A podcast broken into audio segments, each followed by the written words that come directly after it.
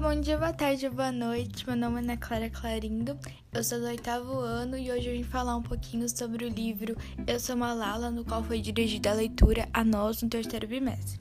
Bom, as autoras são Cristina Lembe e Malala Yousafzai.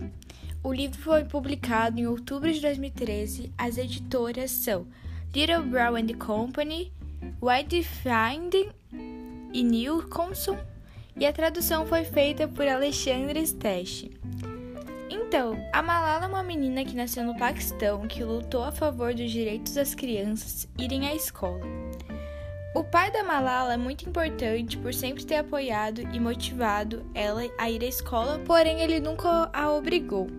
O que me deixou mais chocada em relação ao Talibã foram terem tomado o controle da cidade, assim pedindo as meninas de irem à escola.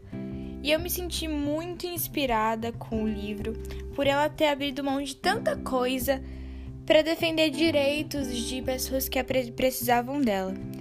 E eu gostei muito do livro, achei ele muito bom. É isso, é, muito obrigada e espero que várias pessoas consigam ter o alcance desse livro porque realmente é muito bonito.